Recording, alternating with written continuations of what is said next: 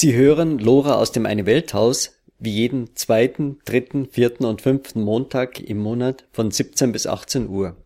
Wir berichten von der Veranstaltung Freihandelsabkommen EU-USA TTIP, die von Attac München mit Unterstützung der GEW am 14. März im DGB-Haus durchgeführt wurde. Die Moderation hatte Dr. Fritz Klunk, Gründungsherausgeber des politischen Magazins Die Gazette. Auf dem Podium sind Professor Norman Pech, Uwe Wötzl, Alexander Lau. Der Moderator Fritz Klunk teilt die Diskussion in drei Themen ein. Erstens Schiedsstellen, zweitens ökonomische Effekte, drittens Gefahr für die Demokratie. Wir beginnen mit Alexander Lau, stellvertretender Bereichsleiter für Bereiche Außenwirtschaft, Europa und EU-Politik bei der Industrie- und Handelskammer München. Vielleicht möchte ich vorschieben, bevor wir jetzt mit, äh, mit dem Kind oder mit dem Bade ausgeschüttet werden, ein ähm, bisschen zur Einführung. Ähm, wenn wir nicht die äh, guten Beziehungen, Wirtschaftsbeziehungen zu den USA hätten von Bayern, dann säßen wir heute alle nicht hier. Ähm, wenn Sie mal auf die statistischen Daten gucken, auch von der Handelsstatistik und auch von den Auslandsinvestitionen, dann ist die USA im letzten Jahr Handelspartner Nummer eins für Bayern im Export. Sprich, alles, was wir hier produzieren und München und Umland, wo wir heute hier sitzen, hat eine Exportquote von 75 Prozent. 75 Prozent heißt, ähm, drei von vier Produkten, die hier produziert werden, gehen ins Ausland und schaffen hier die Arbeitsplätze. Wenn wir die USA nicht hätten, dann äh, wäre es ganz, ganz schwierig, auch im Binnenmarkt oder auch in Österreich. Österreich ist traditionell immer der Handelspartner Nummer eins, ist es nach wie vor, aber nur von den Importen her. Insgesamt vom Volumen her ist es deutlich bestimmt durch unsere Exportstärke und die USA. Das vorweggeschickt auch nochmal. Und äh, USA hat seit der Krise eben deutlich aufgeholt mit teilweise zweistelligen Zuwachsraten, die sonst kein anderes Land hatte, auch im letzten Jahr teilweise China nicht. Ähm, das ist, ich muss mich als Nicht-Bayer hier China, China sagt man, glaube ich, hier in Bayern. Nur, dass ich richtig verstanden werde. Ähm, das Thema Schiedsgerichtsklauseln wird völlig überinterpretiert. Also wenn ich jetzt heute mal die Themen der Veranstaltung sehe, äh, dann kann ich bei keinem, bei keinem der Unterthemen, die es da geht, die angeblich abgeschafft werden sollen, zustimmen. Also äh, offensichtlich auch Hinze sind Sie viel schlauer als ich, was da hinter Türchen, in den Hintertürchen verhandelt wird. Schiedsgerichte sind üblich im Wirtschaftsverkehr schon seit Jahrhunderten. Seit Jahrhunderten. Es gibt auch überall, Deutschland hat sehr viele Auslandsinvestitionsschutzverträge mit sehr vielen Staaten, mit 140 Staaten der Welt und überall ein, sind Schiedsgerichtsklauseln gang und gäbe, ohne dass jetzt irgendwas Schlimmes passiert wäre, ohne dass jetzt die Welt untergegangen wäre, so wie Sie es prognostizieren. Die Schiedsgerichtsklauseln sind aus meiner Sicht äh, ein Thema, über das man sprechen kann. Ganz einfach nur, da sind auch keine blöden Anwälte in Hintertürchen in irgendwelchen Hotels, sondern sind ganz offiziell auch ähm, Institutionen wie die Kammern mit dabei. Da ist die Internationale Handelskammer in Paris mit dabei. Mit solchen Schiedsgerichtsklauseln operieren die Unternehmen auf jeden Fall, weil man wirtschaftlichen Sachverstand dann braucht, wenn es darum geht, Geschäfte auch abseits von Paragraphen, die keiner von uns mag, irgendeiner Form nach den wirtschaftlichen Sachverhalten zu beurteilen.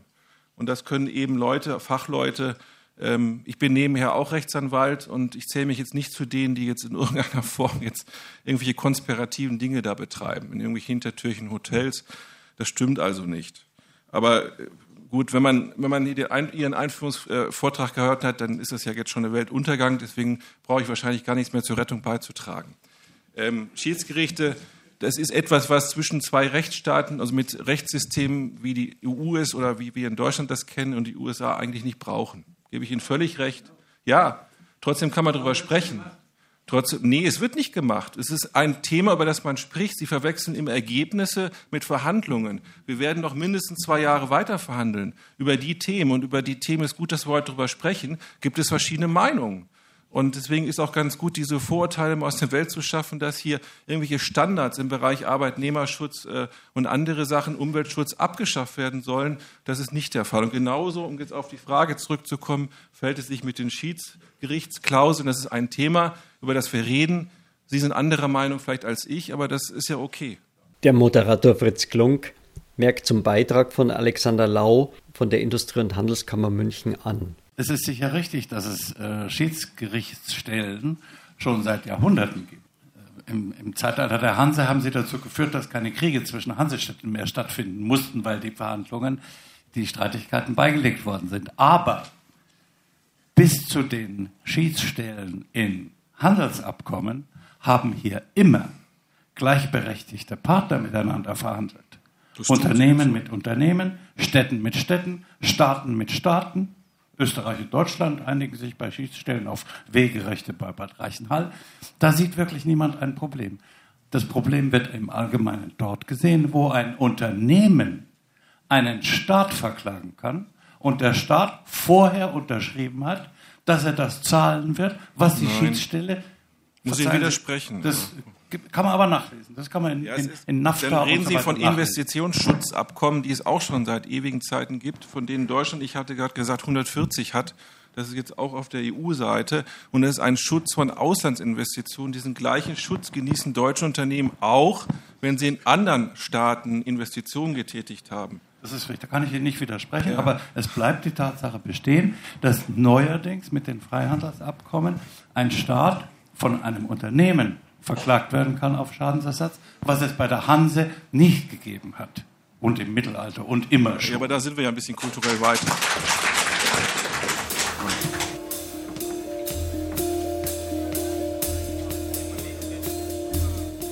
Es folgt der Beitrag von Uwe Wötzel, Verdi Berlin, im Referat Politik und Planung beim Bundesvorstand von Verdi zu den Schiedsstellen beim geplanten Freihandelsabkommen EU-USA.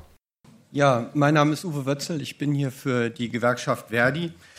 Und dieses Thema Investitionsschutzklauseln in den Handelsverträgen, das äh, ist ein ganz wichtiges Thema für uns, weil wir können äh, Handelspolitik und Investitionsschutzabkommen, die solche Klauseln enthält, die halten wir für absolut inakzeptabel. Das ist ungeheuerlich und das können wir überhaupt nicht akzeptieren. Wenn man sich die Leitlinien für die Verhandlungen anschaut, dann sieht man sehr wohl, dass dieses Thema einen ganz großen Stellenraum hat. Äh, allein zweieinhalb Seiten äh, umfasst die Beschreibung der Forderungen in Bezug auf die Einrichtung von, von Investorenschutz. Und dort heißt es eindeutig, was gewollt ist. Man will eine gerechte und billige Behandlung. Man arbeitet hier mit sehr allgemeinen Klauseln, die sehr umfassend interpretiert werden und man will den Schutz nicht nur vor direkter, sondern vor indirekter Enteignung. Und das, was hier eingangs beschrieben worden ist, als indirekte Enteignung, wenn nämlich Tabakkonzerne Auflagen bekommen über die Einschränkung ihrer Werbemechanismen oder wenn, was wir auch erfahren mussten,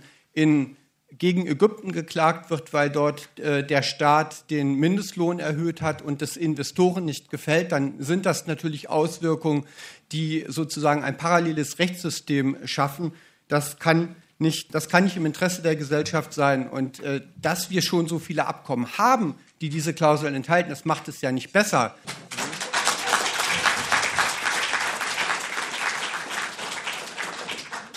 Die Bundesrepublik Deutschland ist jetzt selbst zum, zum Zielobjekt dieser Klagen geworden. Vattenfall ist hier genannt worden. Da gibt es diese zwei Verfahren. Die, das eine richtete sich gegen die Umweltauflagen für das Kohlekraftwerk in Hamburg-Moorburg. Da war Vattenfall nicht damit einverstanden, dass man dort äh, Regelungen trifft über die Entnahme der Wassermenge aus der Elbe, was natürlich das Ökosystem gravierend äh, verändert. Und das andere, die andere Klage richtet sich gegen die wirtschaftlichen Folgen des Atomausstieges. Und auch das sind Dinge, die wir überhaupt nicht akzeptieren können. Und äh, die Frage ist natürlich, äh, welche, äh, welche Handelspolitik wir, wollen wir überhaupt? Und äh, es geht ja nicht darum, die USA abzuschaffen oder den Handel mit den USA abzuschaffen. Und es mag durchaus sein, dass es sinnvoll äh, ist, bestimmte Verabredungen zu treffen über die Regelung, ob die äh, Außenspiegel der Autos einklappbar sind oder nicht oder welche Farbe die Blinker haben.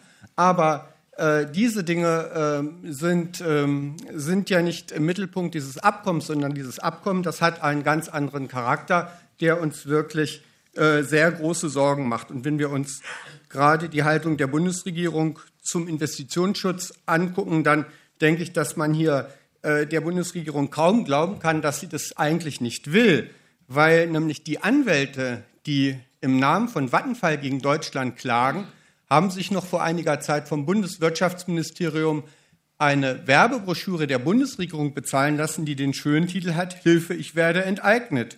Dort, dort schreiben, dort schreiben die Anwälte der Kanzlei Luther, Rechtsanwaltsgesellschaft, die heute im Namen von Vattenfall gegen dieses Land klagt. Ein Umstand, der absolut unmöglich ist.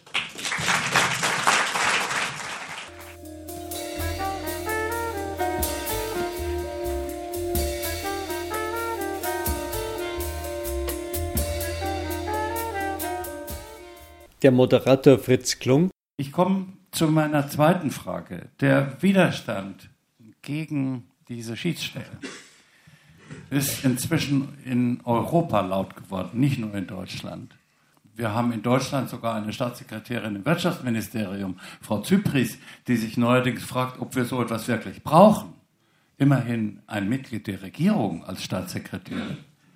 Und wir haben in Frankreich die Handelsministerin Nicole Brick, die sagt, wir brauchen das überhaupt nicht. Und das muss sofort aus den Verhandlungen rausgenommen werden und aus dem ganzen Verhandlungspaket. Und wenn es drin bleibt, sagt sie, dann muss innerhalb der Kommission einstimmig darüber Einigkeit hervorgerufen werden, dass das drin bleiben soll. Und Frankreich wird sich dieser Einstimmigkeit verweigern. Also hier sind sehr scharfe Drohungen und Verweigerungshaltungen von Regierungsseite bereits erkennbar, nicht nur von der Zivilgesellschaft.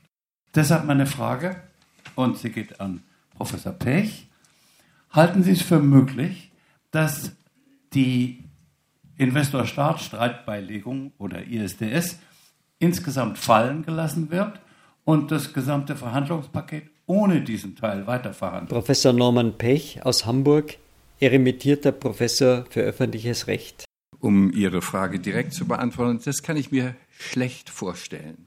Denn diese Schiedsgerichtsproblematik ist ja nur im Zusammenhang wirklich mit diesen Investitionsschutzabkommen äh, verständlich. Diese Investitionsschutzabkommen sind ja nichts anderes im Grunde einer Verlängerung ursprünglich mal kolonialer Besitzstände in den alten Kolonien, die man jetzt auf eine etwas andere Art nochmal zementieren will. Denn diese äh, Abkommen, die wir haben, diese BITS, diese Bilateral Investitions äh, Treaties mit 150 Staaten, sind ja im Wesentlichen mit jenen Staaten, die schwächer sind als die Bundesrepublik. Mit den USA, mit Frankreich und so haben wir so etwas nicht. Und sie dienen, und das ist der Hintergrund, natürlich dazu, dass unsere großen Firmen, nehmen wir Siemens, Thyssen oder wer auch sonst, dann dort nicht, wenn sie in Indonesien, Philippinen oder in Simbabwe oder irgend so etwas dort zu klagen haben, vor ein dortiges Gericht kommen, sondern da haben sie dann diese Schiedsstelle, die sie zum Teil selber besetzen können. Das heißt, diese Abkommen, die bisher 150 sind es, glaube ich, insgesamt schon Deutschland mit anderen Staaten geschlossen haben, die sind diejenigen, die unseren Firmen, also den deutschen Firmen gegenüber den Staaten, in denen sie investiert haben, äh, dienen. Denn es ist ja nicht einzusehen, dass die Philippinen investieren hier kaum, auch große Firmen der äh, auch Taiwan oder so etwas, sondern das sind deutsche Firmen, die durch diese bilateralen Abkommen unterstützt werden. Wenn das jetzt internationalisiert wird, das heißt, dass das auch zwischen den USA und Deutschland gilt. Es gibt bilaterale Abkommen nicht, sondern das verallgemeinert wird. Dann ist allerdings höchste Gefahr im Anzug, denn dann verzichtet man auf die eigene Rechtsprechung, privatisiert sie im Interesse dieser Unternehmen, die zu 70 Prozent, weiß man das, bei diesen Schiedsstellenverfahren gegen die Staaten gesiegt haben und begibt sich einer Möglichkeit, das selber in den eigenen Reihen zu entscheiden. Kurz darauf zu Vattenfall, weil Sie es erwähnt haben. Es sind diese zwei Klagen. Eine ist jetzt abgeschlossen worden durch einen Vergleich, dieses Moorburg-Verfahren, aber dort ist ein Verfahren vor dem Bundesverfassungsgericht auch noch anhängig. Und das Gleiche ist auch bei der Klage der von Vattenfall wegen des Atomausstieges. Da wollen sie 3,7 Milliarden nicht etwa vom Staat, sondern eben von den Steuerzahlern haben.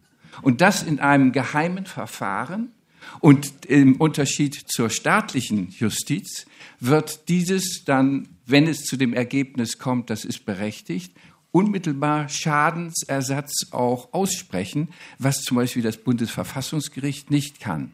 Gleichzeitig findet auch ein Verfahren vor dem Verfassungsgericht statt, denn E.ON, RWE und Vattenfall haben ebenfalls Verfassungsbeschwerde gegen den Atomausstieg eingelegt. Wir haben es also in dieser Situation, und das ist das Prekäre dabei, einerseits, dass Vattenfall sich wegen seiner Schadensersatzklage auf diese Schiedsstelle von drei Personen richtet, die ohne Berufungsmöglichkeit letztinstantlich entscheidet. Und gleichzeitig haben wir eine Verfassungsbeschwerde gegen den Atomausstieg. Und die meisten Verfassungsrechtler gehen davon aus, das werden sie verlieren, weil nämlich die meisten Verfassungsrechtler der Ansicht sind, dass der Atomausstieg verfassungsmäßig ist. Es kann dazu führen, dass einerseits dann die Steuerzahlerinnen und Steuerzahler, so muss man sagen, zur Zahlung von 3,7 Milliarden an Vattenfall durch diese Schiedsstelle verurteilt werden. Andererseits aber das Bundesverfassungsgericht sagt, nein, der Atomausstieg ist grundgesetzmäßig. Was macht man dann eigentlich? Muss dann Vattenfall zurückzahlen? Natürlich werden sie das nicht machen. Diese Diskrepanz ist unaufgelöst. Und sie kommt dadurch, dass wenn diese, dieses ist jetzt aufgrund des Energiechartervertrages außerhalb des äh, ja schon installiert, das hat man nicht beachtet und das hat man nicht berücksichtigt. Und es ist notwendig, das ist meine sozusagen jetzt auch abschließende Meinung dazu, wir haben eine funktionierende Rechtsprechung. Es ist überhaupt nicht notwendig, dass diese Firmen, ob sie von den USA oder auch von hier aus kommen, dann sich zu einem privaten äh, Schiedsstelle begeben, sondern das sind diese Verfahren, die hier vor unseren Gerichten auch dann mit der möglichen Berufungs- und Revisionsmöglichkeit abgeschlossen werden. Und dieses ist überhaupt nicht einsehbar, dass im Verkehr mit den USA und mit diesen hochindustrialisierten Ländern wir uns auf solche privatisierten Gerichte einlassen. Das ist einfach für mich unvorstellbar, den Steuerzahler dazu verurteilen durch solch ein privates Gericht.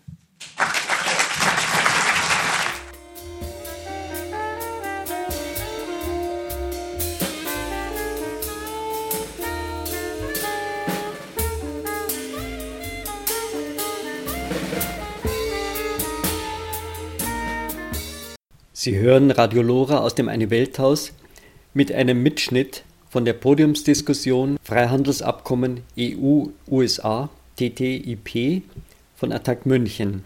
Weiter geht es mit der Auseinandersetzung über die Schiedsstellen mit konkreten Beispielen. Alexander Lau von der Industrie- und Handelskammer München. Ich will dem nicht widersprechen, weil der Vattenfall-Fall ähm, überhaupt nicht dahin gehört, worüber wir eigentlich sprechen wollten heute. Also wir reden über Einzelfälle, die vielleicht zum Thema Schiedsgerichte und allgemeine Rechtsprechung oder ordentliche Gerichtsbarkeit passen würden. Und als Jurist kann man das vielleicht sagen. Nur ähm, vergleichen Sie bitte nicht den Vattenfall-Fall. Vattenfall ist kein US-amerikanisches Unternehmen, Schwedisch. sondern ein schwedisches Unternehmen und äh, schwedisches Unternehmen und hier in Europa. Also jetzt äh, langsam. Und äh, nur mal die Tatsache nochmal dazu, ich kann, man kann darüber streiten über Einzelfälle. Wenn ich jetzt mal nochmal möchte ich eins einem, einem, einem Eindruck vielleicht entgegenhalten, dass es sich nur um Siemens und Co. und die Großunternehmen hier geht. Wenn Sie mal gucken, diese Vielzahl von mittelständischen Unternehmen, die in den USA auch sind, auch mit Investitionen und andere. Wenn Sie auch das Beispiel, den Beispielsfall von Auslandsinvestitionsschutzverträgen nennen, dann ist, dient das hauptsächlich dem Schutz derer, der kleinen und Familienunternehmen, die 20 bis 100, 250 Mitarbeiter haben, die auch Geschäfte im Ausland tätigen und denen nicht zuzumuten ist, immer nur auch den ordentlichen Rechtsweg, wie Sie am Beispiel Indonesiens aber auch gezeigt haben, ja, der wahrscheinlich nicht funktioniert. Indonesien kenne ich ganz gut und da würde ich auch nicht vor ein ordentliches Gericht gehen wollen, wenn ich dort Investitionen gemacht hätte oder auch Geschäfte tätige. Also bitte, bitte von den Großunternehmen, die die Buhmänner sind, immer nur wegkommen. Die Arbeitsplätze auch in Bayern werden von den großen, also von der großen Anzahl über 90 Prozent kleine mittelständische Unternehmen geschaffen. Und die bitte nicht alle in einen Topf schmeißen. Wenn Sie mal jetzt in, aus Ihrer Sicht vielleicht die Region des Bösen mal gucken, NAFTA, USA, Freihandelszone USA, Kanada und Mexiko. Da gibt es auch Schiedsgerichtsklauseln innerhalb der NAFTA, die durchaus auch genutzt werden. Gucken Sie sich mal, da gibt es ein paar Einzelfälle. Diese Fälle sind äh, immer nicht zugunsten der Unternehmen, sondern auch zugunsten des Staates und anderer. Das sind Einzelfälle, die überhaupt nicht besorgniserregend sind, wenn Sie mal die Handelsbeziehungen innerhalb der Freihandelszone zwischen den USA und Mexiko und Kanada sehen. Also äh, selbst dort, wo die USA ja nun das Interesse haben könnte, besonders rabiat vorzugehen, aus ihrer Sicht passiert das nicht. Das sind Fälle, die absolut zu vernachlässigen sind. Und bitte lassen Sie uns heute Abend mal auch nicht nur von den Ausnahmefällen reden, die man auch juristisch regeln und klären kann, zu denen man auch, und das habe ich eingangs auch gesagt, nicht unbedingt schiedsgerichtliche Klärung braucht. Aber lassen Sie uns dann bitte auch mal vom Gesamtpaket des Abkommens reden. Das bitte nur hier nochmal zum Bild aus unserer Sicht. Fritz Klunk als Moderator Darf ich ein paar Größenordnungen nachschieben? Es ist richtig, dass solche ähm, Streitbeilegungen vor Schiedsstellen nicht immer zugunsten der Unternehmen ausgehen. Die Zahlenverhältnisse sind etwa folgende und sehr einfach sich zu merken. Ein Drittel dieser Verfahren geht zugunsten der Unternehmen aus. Ein weiteres Drittel dieser Streitigkeiten endet mit einem Vergleich, bei dem der Staat einen Teil dessen zahlt, was gefordert ist.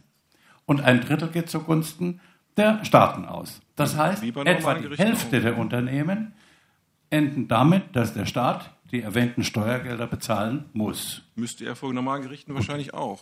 Und gegen, gegen diese wurde ein, ein wenig argumentiert. Die ökonomischen Effekte, auf die ich jetzt zu sprechen kommen muss. Darf ich vielleicht noch einen Satz? Aber gerne. Ja. Und Uwe Wötzel im Referat Politik und Planung beim Bundesvorstand von Verdi. Hier entsteht ja möglicherweise ein falscher Eindruck, als wenn die Unternehmen, auch die kleinen Familienunternehmen, dieses Privileg unbedingt bräuchten. Versetzen wir uns mal in die Situation von Arbeitnehmerinnen und Arbeitnehmern, die äh, mit ausländischen Investoren oder mit ausländischen Unternehmen zu tun haben. Welche Möglichkeiten haben die? Was wir haben, ist doch eine krasse Asymmetrie von Rechten. Wir haben ja eindeutige Privilegien für die Investoren und wir haben nichts Vergleichbares, überhaupt nichts Vergleichbares für die Arbeitnehmerinnen und Arbeitnehmer. Denken Sie nur mal an die Arbeiterinnen in, in Bangladesch, die äh, in den letzten Jahren zu Tode gekommen sind, die sich zu Tode geschuftet haben, hier für die europäischen Textilunternehmen, die in Gebäuden gearbeitet haben, wo keine Spur von Sicherheit war. Da gab es über 1000 Tote, mehrere tausend Verletzte. Die sind ein Jahr nach diesem Unfall noch völlig hilflos und warten auf Schadensersatzregelungen. Sie haben nicht die Möglichkeit, vor Schiedsgerichten die Unternehmen zu verklagen, die verantwortlich sind für diese schlechten Produktionsbedingungen, weil nämlich die Unternehmen, die dort einkaufen, schon eine Verantwortung tragen. Sie kennen die Umstände und wissen, dass dort zu katastrophalen Bedingungen geschuftet wird. Also wir haben hier eine krasse Asymmetrie von Rechten und das sind Umstände, die sind absolut inakzeptabel. Fritz Klunk als Moderator. Äh, da wir das Thema verlassen, äh, würde ich doch gerne noch etwas auch an, äh, nachtragen. Und zwar, Sie sagen, man sollte nicht so Einzelfälle hervornehmen wie Vattenfall. Vattenfall könnte auch ein amerikanischer Konzern sein. Und wenn die hier investieren im Energiebereich, im Transportbereich oder so etwas, dann sind es amerikanische. Dieses droht über den Einzelfall allgemein zu werden und den allgemeinen, den Konzernen diese Rechte zu geben. Und dann entsteht das nicht nur Entschädigung, sondern dann komme ich auf den ersten Wattenfall, Fall Moorburg. Dort war es nämlich so, das ist dann im Vergleich aber zu Lasten natürlich der Umweltvorschriften. Da haben nämlich die Hamburger Behörden ihre Auflagen für Vattenfall zurücknehmen müssen. Und dann passiert äh, Folgendes. Ja, damit war der BUND nun nicht einverstanden und er hat Klage erhoben dagegen vor dem, äh, vor dem äh, äh, Oberverwaltungsgericht in Hamburg. Das heißt, auch dort haben wir wieder ein gerichtliches Verfahren und ein Schiedsstellenverfahren. Das Schiedsstellenverfahren ist abgeschlossen, aber wenn jetzt das Oberverwaltungsgericht und dann der BGH eventuell dazu kommen, dass sie sagen, nein, der BUND mit seiner Klage hat Recht, diese Wasser sozusagen mangelhaften Wasserschutzvorschriften, die jetzt Vattenfall eingeräumt worden sind, sind rechtswidrig. Wie steht es dann? muss dann Vattenfall wieder auch darauf verzichten. Diese Diskrepanz bleibt es. Das heißt, es geht nicht nur um die äh, Entschädigung, Schadensersatz, dass der Steuerzahler zahlen muss, sondern es geht auch um die Zurückdämmung von Schutzvorschriften im Umweltbereich, im Chemie, im pharmazeutischen Bereich und so weiter. Das ist typisch an diesem Fall schon exemplarisch geschehen und das wird durch solch ein Abkommen bezüglich des Investitionsschutzes und der Schiedsstellen verallgemeinert werden und dann hängen wir da drin. Und daraus kommt man dann nicht mehr raus. Und das ist eine Aufgabe der Politik gegenüber der Konzernmacht.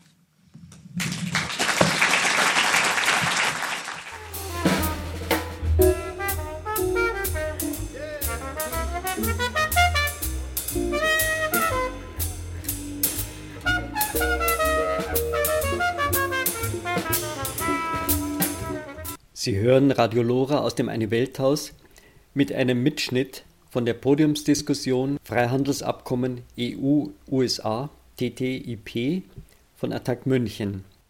Fritz Klunk als Moderator. Wir kommen zu ökonomischen Effekten. Es wird sehr oft, wenn nicht durchgehend und immer mit den Argumenten Wachstum und Beschäftigung gearbeitet, wenn eine Befürwortung eines solchen Abkommens dargelegt werden soll. Die Zahlen, die in Umlauf sind, 545 Euro je Haushalt Einkommenszuwachs und 0,5 Prozent Steigerung des Bruttoinlandsprodukts in Europa werden sehr oft, und es tut mir leid sagen zu müssen, auch von der amerikanischen Handelskammer in Frankfurt dargestellt, als handelt es sich hier um jährliche Zuwachsraten. Dort wird behauptet, das Bruttoinlandsprodukt Europas steigt jährlich durch das Abkommen um 0,5 Prozent. Das ist nicht richtig. Und irgendjemand müsste mal den Mut aufbringen, der Handelskammer zu sagen, sie soll nicht immer damit rechnen, dass niemand sich traut, ihr zu sagen, das ist gelogen. Das müsste mal einer sagen. Doch, das sage ich hier. Das stimmt. So. So. Haben Sie recht? Ja, aber wir müssen sagen, die Handelskammer lügt. Nee, das sage ich Ja, nicht, eben, aber die Handelskammer hat halt sich. Das meine ich. Nee, nee. Ähm, ich hab, ich traue mich auch nicht, das Herrn de Gucht zu sagen, der mit, der gleichen, mit dem gleichen Argument vor die Kamera der Sendung monitort. Wobei dann die Reporter ihm gesagt haben, ne, Herr de Gucht, da stimmt was nicht. Und dann ziehen sie eine Studie aus der Tasche, die die Kommission selbst in Auftrag gegeben hat. In dieser Studie steht ganz deutlich drin, dass diese Bruttoinlandsproduktsteigerung in Europa im Jahre 2027 erreicht sein soll. Nicht vorher. An dieser Stelle wird Herr de Gucht verlegen und sagt dann, können wir die Sendung unterbrechen. Sie wird unterbrochen, aber bis dahin wurde sie gesendet. Dann wird sie wieder aufgenommen und de Gucht sagt, ja, wir sollten vielleicht nicht immer mit Prozentzahlen argumentieren. Die Reporter sagen dann, das haben aber Sie gerade gesagt, Herr de Gucht. Worauf de Gucht diese Miene bekommt, ich sage jetzt euch mal, was Sache ist. Und beginnt, ich sage, wir werden in diesen Verhandlungen alle Handelshemmnisse beseitigen. Das ist, was ich sage. Also an der Frage vorbei. Und er kommt um die 0,5 Prozent Schwindelei herum. Und dann sind diese Zahlen außerdem noch Zahlen, die mit der optimistischsten Variante der, Hand, der Verhandlungsergebnisse arbeiten können, nur wenn alle Handelshemmnisse und beseitigt und alle Zölle auf Null gebracht werden. Sie werden es ein bisschen schwer haben, aber Sie kriegen diese Frage auch. kein Problem. Sind denn diese minimalen Best-Case-Zahlen den ganzen Aufwand wert?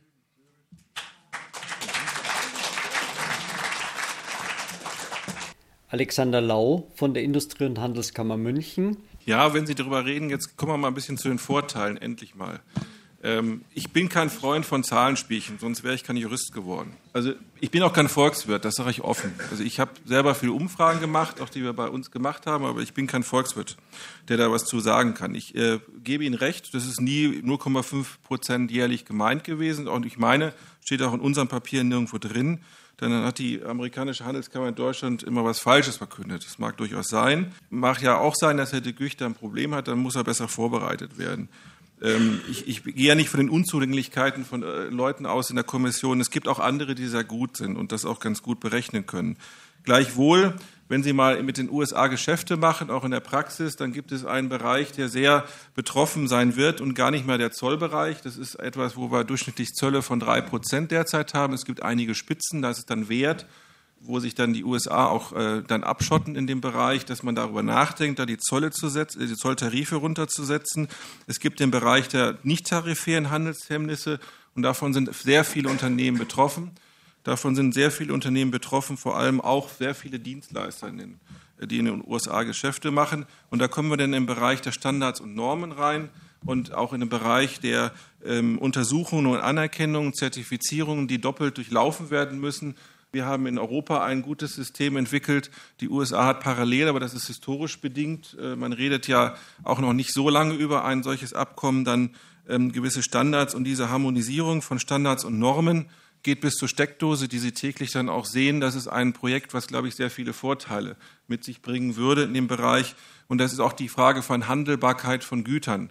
Handelbarkeit von Gütern halt, die nicht unbedingt jetzt derzeit den amerikanischen Normen entsprechen oder Sicherheitsvorschriften oder auch dem überzogenen Anforderungen an Terrorgefahr und das alles äh, das ist eine Hoffnung, die wir mit der, äh, natürlich mit verbinden. Ähm, ein zweites Beispiel, wo sehr viele positive Erwartungen auch drinstecken, ist zum Beispiel der gesamte Bereich der öffentlichen Beschaffung in den USA, das Auftragswesen, was absolut intransparent ist und wo Sie kennen diese Buy American Klausel Diskussion, wo die Amerikaner nach Möglichkeit versuchen, sich abzuschotten. Das sind so zwei Bereiche auch, auf, äh, wo viele Mittelständler derzeit Probleme haben und wo man mit den USA deutlich reden muss, dass da auch was liberalisiert gehört. Also wir reden auch nicht immer über die bösen Amerikaner, die hier in Europa Unsinn stiften wollen. Die gibt es ja auch. Es gibt sicherlich einige darunter. Es gibt genauso gut europäische Unternehmen, die das tun. Das sind diese Ausnahmen, von denen ich vorhin gesprochen habe. Aber wir reden Gott sei Dank jetzt mal von denen, die äh, im Endeffekt täglich Geschäfte damit haben. Ich hatte Ihnen die Zahlen genannt. Wir haben äh, ein, ein insgesamt Handelsvolumen in Deutschland mit den USA von 18,4 Milliarden Euro. Ähm, in Bayern alleine im Jahre 2012 und Importe von 9,9 und Direktinvestitionen, das nochmal im Nachgang auch zum Thema des äh, Investitionsschutzes umgekehrt in den USA vom bayerischen Unternehmen in Höhe von 44 Milliarden Euro. Also das sind alles so Zahlen, wo Werte dahinter stecken und Arbeitsplätze auch bei uns abhängig. Uwe Wötzel im Referat Politik und Planung beim Bundesvorstand von Verdi. Stichwort Stichwort Arbeitsplätze und öffentliche Beschaffung. Das ist nämlich auch ein ganz sensibles Thema. Und ich habe wirklich äh, gutes Verständnis dafür, dass es in den USA so eine Regel gibt bei American, die übrigens nicht bedeutet, dass, dass die Waren, die dort eingekauft werden, zu 100 Prozent aus amerikanischer Wertschöpfung stammen müssen. Da gibt es viele Beispiele, dass im Land äh, Flori im Staat Florida sind äh, für den öffentlichen Nahverkehr Busse eingekauft worden nach der, nach der Regel bei American. Die Karosserie stammt aus Europa, die wurde in Ungarn gebaut, aber andere Teile der Fahrzeuge, die stammen aus der amerikanischen Produktion. Diese Regel hat, ist, äh, wird dadurch begründet, dass nämlich auch Wertschöpfung in den Regionen, wo diese Waren gebraucht werden, gebunden werden soll. Und stellen wir uns einfach mal vor, man würde hier wirklich äh, eine absolute Liberalisierung in der öffentlichen Beschaffung haben. Wir erleben ja jetzt schon im europäischen Binnenmarkt diese Probleme. Es gibt ein einen skandalösen Fall aus Nordrhein-Westfalen. Da hat die Stadtverwaltung von Dortmund beschlossen, die Digitalisierung der Unterlagen für das Bauamt auszuschreiben. Europaweit. Das, dazu sind sie verpflichtet. Nun passiert Folgendes. In Nordrhein-Westfalen gibt es ein Landesvergabegesetz, das sieht vor, dass bei der öffentlichen Auftragsvergabe ein vergabespezifischer Mindestlohn zu zahlen ist. Ne, eine gute Regelung von bescheidenen 8,62 Euro. Jetzt gibt es ein Unternehmen, das ist zufällig die Tochter eines Bundesunternehmens, und zwar der Bundesdruckerei mit einem Sitz in Polen. Die bewerben sich um diesen Auftrag in, in Dortmund und äh, sind aber nicht bereit, das nordrhein-westfälische Landesvergabegesetz zu unterschreiben und sagen, das verstößt gegen die Binnenmarktregeln, das ist wettbewerbsfeindlich gehen damit zur Vergabekammer. Die Vergabekammer legt diesen Fall dem Europäischen Gerichtshof vor. Da sehen wir hier mal ganz konkret an einem Fall, welche, welche Auswirkungen bestehen. Also wenn der Wettbewerb in dieser Art und Weise äh, wirkt, dass ähm, also es handelte sich hier um, ein, um die polnische Tochter der Bundesdruckerei, wenn hier sozusagen im europäischen Binnenmarkt bei europaweiten Ausschreibungen Wertschöpfungsanteile, die im Kontext stehen mit kommunalen Dienstleistungen, hier dem Wettbewerb, dem Dumping, einem Niederkonkurrieren ausgeliefert werden, das sind Dinge, die sind aus gewerkschaftlicher Sicht überhaupt nicht akzeptabel. Und wir haben wirklich die Vorstellung, wenn so etwas wie, ähm, wie Daseinsvorsorge und kommunale Selbstverwaltung einen Sinn macht, das auch Auswirkungen haben muss, positive Auswirkungen auf die Wertschöpfung, auf die Wirtschaft in der Region. Das heißt also, wir wollen natürlich auch Verkehrswege vermeiden und Beschäftigung äh, dort sichern, wo auch hinterher die Leistung erbracht und gebraucht wird. Also von daher macht es wirklich Sinn, in der öffentlichen Beschaffung soziale und ökologische Kriterien zu verankern zu denen auch beschäftigungspolitische Aspekte gehören müssen. Also haben wir hier auch ganz starke Vorbehalte gegen eine absolute Liberalisierung der, der öffentlichen Auftragsvergabe und der Beschaffung.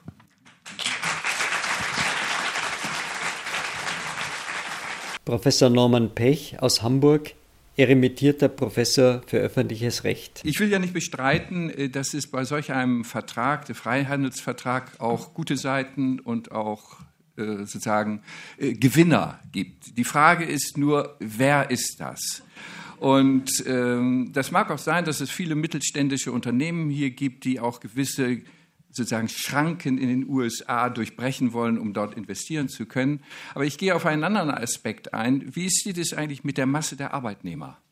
Und das ist doch etwas, was uns auch interessiert. Das sind sozusagen ja die Mehrheit, die dieses entweder zu erwarten und zu erhoffen haben oder auch zu befürchten worden. Und da ist wirklich die USA nun wirklich ein denkbar schlechter Verhandlungspartner. Das ist wiederum auch in meinem Bereich des internationalen Rechts. Die International Labour Organization hat eine Vielzahl an Arbeitsrechtsstandards entwickelt. Das sind in ILO-Normen international, die man unterschreiben kann. Davon haben aber die USA von den insgesamt acht zentralen Arbeitsrechtsstandards nur zwei unterzeichnet, sieben nicht. Und um Ihnen das mal klar zu machen, wie das da so aussieht, die ILO, die in der Tat im Wesentlichen interessiert ist, dass es den Arbeitnehmerinnen und Arbeitnehmern in der Welt gut geht, hat folgende Standards gesagt, die von den USA jetzt nicht unterzeichnet worden sind. Das ist einerseits die Koalitionsfreiheit. Wir wissen ja, deutsche Firmen, Siemens, auch äh, insbesondere BMW, Mercedes und auch Volkswagen äh, investieren gerne in den Südstaaten, wo es keine Gewerkschaften gibt und wenden sich auch dagegen. Also die Koalitionsfreiheit und das Recht der Beschäftigten, sich frei zu organisieren in Gewerkschaften, das haben sie nicht unterzeichnet. Sie haben auch kein Recht auf verhandelte Tarifverträge unterzeichnet, was nämlich ebenfalls einer der zentralen Standards ist. Die Abschaffung der Zwangs- und Pflichtarbeit, vor allen Dingen bei Häftlingen in privaten Unternehmen, auch das haben sie nicht unterzeichnet. Gleicher Lohn für gleiche Arbeit von Mann und Frau, auch das haben sie nicht unterzeichnet. Das Mindestalter für den Eintritt in ein Arbeitsverhältnis, auch eine ganz wichtige Grenze, haben sie nicht unterzeichnet und auch das Verbot der Diskriminierung in der Arbeitswelt wegen Rasse, Hautfarbe, Geschlecht, Religion, politischer Meinung, nationaler oder sozialer Herkunft haben sie auch nicht unterzeichnet. Und bei dem Positiven zu bleiben, dass es auch etwas Positives gibt, zwei haben sie unterzeichnet, nämlich die Abschaffung der Zwangsarbeit als eine Disziplinarmaßnahme und die Abschaffung der schlimmsten Formen der Kinderarbeit. Das haben sie unter, zum Glück. Das heißt, das Problem ist, wenn man jetzt ein Mandat zur Verhandlung über dieses Abkommen hat, wie geht man eigentlich mit einem Vertragspartner um, der eigentlich in der Frage der Arbeitnehmerrechte fast 100 Jahre hinter unseren Standards her ist und auch bei allen Aufforderungen immer diese Zivilisationsstandard des 21. Jahrhunderts zu erreichen, sagt, nicht bei uns was sagt man dann eigentlich? Dann kann man doch eigentlich sagen, solch ein Vertrag wird nicht stattfinden oder ihr verpflichtet euch, alle acht Standards der ILO auch zu unterschreiben. Denn das ist wichtig, dass die Arbeitnehmerinnen und Arbeitnehmer das bekommen. Das ist etwas auch, wo ich dann frage, ja, wem nützt das eigentlich? Und das ist mein Kriterium.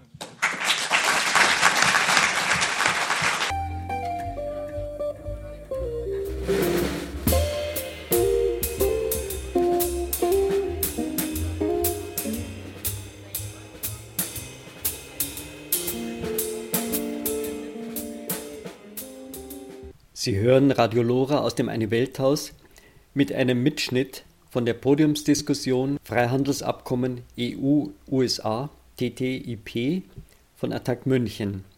Der Moderator Fritz Klunk über Harmonisierung von Standards bei den Verhandlungen. Ich stelle hier etwas sehr Unangenehmes fest, nämlich dass die Kommission in ihrer Website Fragen und Antworten auf die Frage, wird es Harmonisierung von Standards geben, selbst die Antwort gibt, Harmonisierung von Standards sind nicht auf der Tagesordnung der Verhandlungen. Wenn Sie nun aber das Mandat anschauen, das sich die EU für diese Verhandlungen gegeben hat, dann finden Sie dort in Punkt 25, finden Sie in Punkt 25 das ausdrückliche Ziel einer gegenseitigen Anerkennung und Harmonisierung der Regulierungen. Frage also, spricht die Kommission hier in Widersprüchen mit zweierlei Stimmen und welcher Stimme bitte soll man glauben? Alexander Lau von der Industrie- und Handelskammer München sieht in den Verhandlungen Standards für Arbeitnehmer als nicht gefährdet an. Alexander Lau. Verhandlungsgeschichte und wir reden vielfach von technischen Standards und Normen. Ich habe nochmal gesagt, ich gehe nicht davon aus, dass es in den Punkten, die hier so zur Diskussion gestellt werden, irgendeine äh, Ermäßigung von äh, den wohlverdienten und wohlerarbeiteten Standards bei uns in Deutschland und Europa gibt. Also es gibt weder äh, Verluste in dem Bereich der Sozialstandards noch im Bereich der Arbeitnehmerrechte und der Umwelt. Also in dem ganzen Bereich glaube ich nicht, auch im Bereich des Verbraucherschutzes, dass es in irgendeiner Form die EU-Kommission realistischerweise von dem Level Playing Field, was bei uns in Europa zum Glück auch realisiert wurde durch den Binnenmarkt, abrücken wird. Und davon haben eben auch alle viele andere Mitgliedstaaten der EU profitiert und vor allem auch die, die Sie vorhin angesprochen haben, nämlich die Mittelmeerstaaten, den ganzen Bereich. Ähm, wir reden insgesamt von sehr vielen technischen Standards und Normen. Und, äh, da können Sie sich gar nicht vorstellen, mit wem sich in Brüssel beispielsweise, mit welchen Themen sich viele Ausschüsse beschäftigen.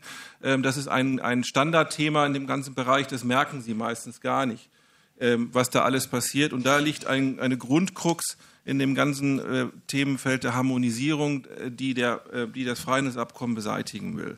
Und diese nicht tarifären Handelshemmnisse ist kein Neuland. Wer das mal beobachten kann, beim letzten großen Freihandelsabkommen, was abgeschlossen und jetzt in Kraft tritt, äh, getreten ist seit dem Sommer 2011, nämlich mit Korea, sind genau diese wichtigen Punkte ein Hauptgegenstand gewesen. Da waren es auch nicht die Zolltarife, die immer noch abgebaut werden über eine lange Periode in dem Bereich. Da geht es vor allem um den Zugang auch für viele Dienstleister in dem Bereich von, dass sie überhaupt äh, auch dem Bereich der Rechtsanwälte dort tätig sein können, im Bereich äh, Post- und Dienstleistungen dort äh, aktiv werden dürfen. Auch das sind Standards und Normen, gerade für Dienstleister, die in den USA extrem reglementiert sind und bei denen halt Firmen keine Möglichkeit haben. Und ich bin tief überzeugt davon, dass ein Großteil, wir reden heute in, in leider in die andere Richtung, ein Großteil äh, von uns davon profitiert, täglich von der Globalisierung dafür, dass es sie gibt und dass sie so äh, auch erfolgreich ist, dass wir als Deutsche uns es leisten können, mit unseren hohen Standards auch ins Ausland zu gehen.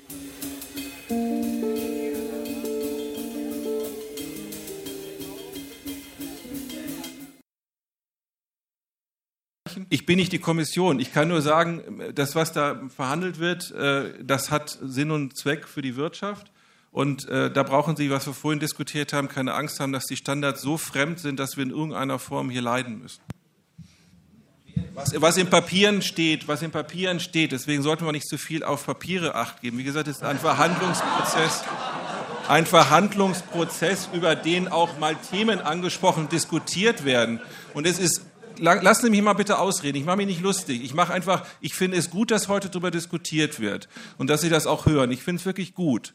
Und das ist auch prima und das, ne das nehmen wir auch von unserer Seite, von der Wirtschaft äh, ernst. Also das ist auch äh, prima. Wir haben demnächst auch sehr viele andere Veranstaltungen, wo auch die Kammer auch noch mit Unternehmern, äh, die sind dann immer die besten Beispiele, äh, wenn die von ihrem Geschäft mal erzählen, was da passiert, ähm, auch aktiv beitragen. Und diese Debatte ist sehr heilsam. Und diese Debatte müsste nicht nur in Deutschland geführt werden, sondern in vielen anderen Mitgliedstaaten der EU, die auch mit am Tisch sitzen. Und wir sind eine EU der 28 Mitgliedstaaten und jeder bestimmt, was in Brüssel passiert. So, und die Mobilisierung von Attac reicht leider hier nur, ich merke das immer sehr stark auf deutsche Ebene. Ich frage mich dann bitte schön, wo sind denn die Vertreter in Brüssel, so wie wir Wirtschaftsvertreter dort haben, die sich dann nicht zu Wort melden? Wenn ein Tag jetzt während der Verhandlungsrunde äh, Zeit gegeben wird und die Kommission mit den äh, Vertretern von Wirtschaft und Nichtregierungsorganisationen von Gesellschaft sprechen will und diese Themen nicht kontrovers diskutiert werden äh, und das nicht in Brüssel, dann frage ich mich, da stimmt irgendwas nicht. Der, also wir können hier in München sehr viel machen, wir können aber die Welt und das, was in Brüssel passiert, nicht so stark beeinflussen, als wenn wir es aus Brüssel heraus machen.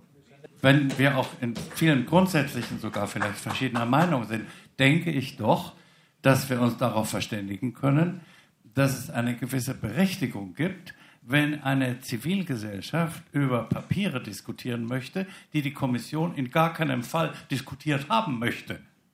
Geheim hält. Sie schreiben ja auch gute Papiere, da können wir über. Ich bin öffentlich. Ja, die Kommission sicher. aber mit ihrem Mandat nicht. Das glaube ich nicht. Wer will, kann sich wunderbar informieren. Wenn Sie mir auf die Webseiten gehen oder auch mal äh, gehen Sie mir auf die ganzen Webseiten des Europäischen Parlaments. Sie kriegen sämtliche Sitzungsdokumente und können auch mit jedem Abgeordneten, was Sie ja auch machen, sprechen und dann bekommen Sie die Dokumente. Also ich, ich habe da kein Problem mit. Man muss es nur wollen und man muss die Quellen kennen. Also ich bin Journalist oder gewesener Journalist. Ich bin es gewöhnt, an der richtigen Stelle um Informationen zu bitten. Ich bin es auch gewöhnt, nicht nach 14 Tagen und nicht nach drei Wochen und nicht nach zwei Monaten eine Antwort zu bekommen, sondern erst nach drei Monaten und inzwischen zweimal gemahnt zu haben. Dies alles habe ich mehrmals bei der Kommission getan. Ich bekomme dort immer nur die Auskunft, das geht nicht, weil, das können wir nicht veröffentlichen, das geht nicht, weil, das kriegen Sie erst, wenn, Verhandlungs, wenn die Verhandlungen abgeschlossen sind. Es wird eine Verheimlichungsstrategie betrieben. Und dann müssen Sie bitte verstehen, und das kann nicht so schwer zu verstehen sein, dass betroffene oder besorgte Bürger sich sagen, was geschieht denn da, wenn das so energisch geheim gehalten wird? Dann müssen Sie aber mal einen Vorwurf stehen, wo sind denn Ihre Interessenvertreter in Brüssel, die da immer informiert werden und da sitzen? Also ich frage mich dann einfach, warum funktioniert es bei uns? Wir haben in Brüssel keinen anderen Status als Nichtregierungsorganisation von der Wirtschaft, von der Kammerorganisation, die da vertreten ist, als Sie beispielsweise. Nein, ist es nicht. Und es gibt auch keine, nein, nein, ja, das ist eine schöne, also es gibt da schöne, ja, ja, ja, klar. Aber warum, warum klappt das dann nicht? Also, wie gesagt, gehen Sie auf die Leute zu, laden Sie, sprechen Sie mal über die Einzelthemen mit den Kommissionsbeamten. Ich kann Ihnen gerne Kontakte vermitteln und da werden Sie was anderes zu hören bekommen. Soweit die Kontroverse mit Alexander Lau von der Industrie- und Handelskammer München.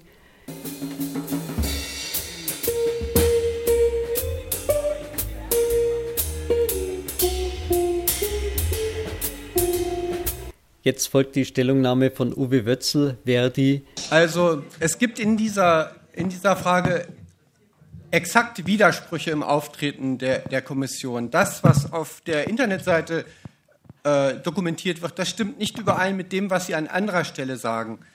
Am 10. Februar gab es in Berlin ein öffentliches Gespräch mit dem Chefunterhändler der Kommission, mit Herrn Bersero.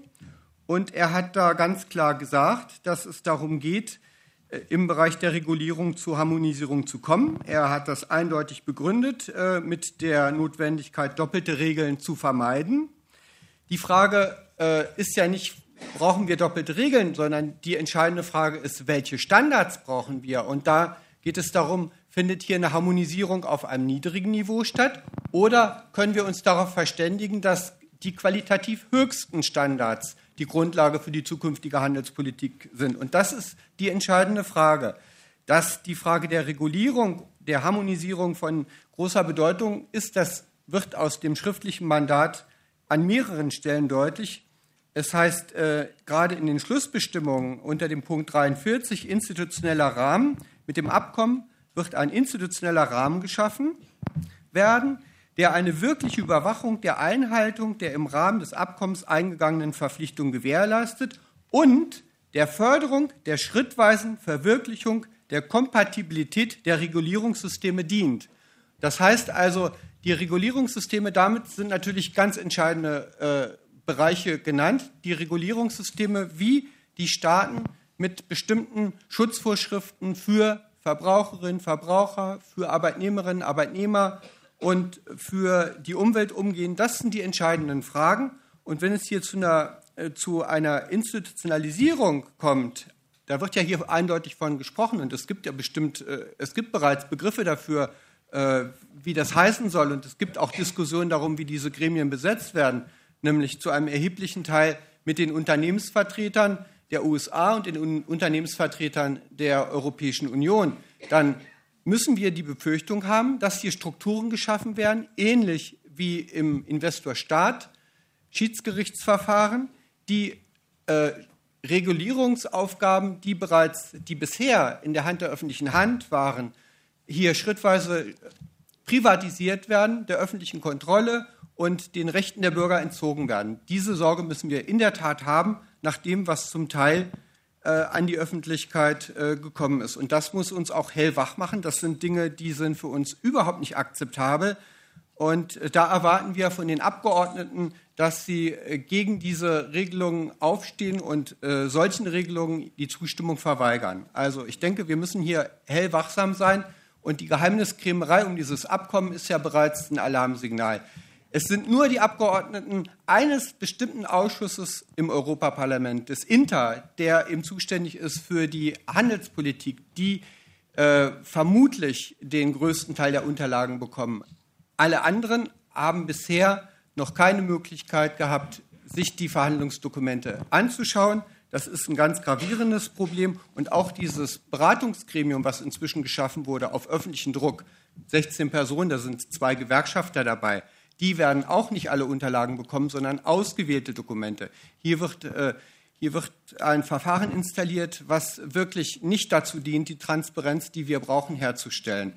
Die USA bekommen alle Dokumente, alle äh, Unterlagen, die notwendig sind für den Verhandlungsprozess. Und es gibt äh, in Bezug auf die Rechtfertigung der Geheimhaltung einen Umstand, den halte ich für absolut skandalös. Da wird nämlich gesagt, wenn Sie Gebrauchtwaren verkaufen, dann decken Sie auch nicht alles auf. Dann sagen Sie auch nicht, bei welchem Preis Sie leiten wollen.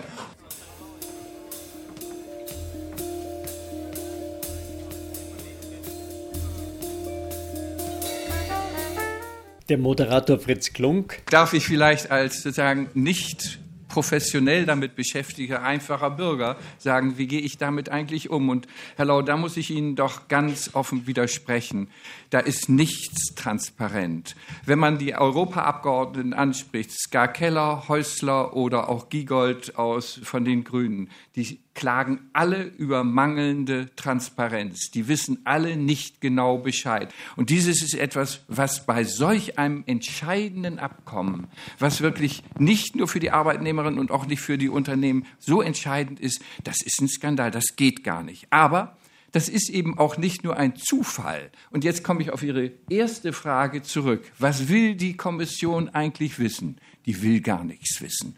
Die muss nur etwas wissen, weil sie nämlich merken, es gibt Widerstand. Die weiß alles. Nur jetzt ist offensichtlich die Etappe erreicht, wo sie auch eine gewisse Transparenz und Öffnung um diejenigen, die zweifeln, die dagegen sind, vielleicht doch noch herüberzuziehen und den Widerstand in der Gesellschaft zu brechen. Nur dieses Geheimhaltung ist ein wesentliches Prinzip des Ganzen. Sie hörten Lora aus dem Eine Welthaus mit einer Podiumsdiskussion über das Freihandelsabkommen EU-USA TTIP. Die kurzen Musikstücke sind vom The James Quintet und stammen von dem Lied SQP. Sie können diese Sendung nachhören oder downloaden auf den freien Radios freie-radios.net. freie-radios.net. Das Suchkriterium ist eine Welthaus zusammengeschrieben. Am Mikrofon verabschiedet sich Felix Färber.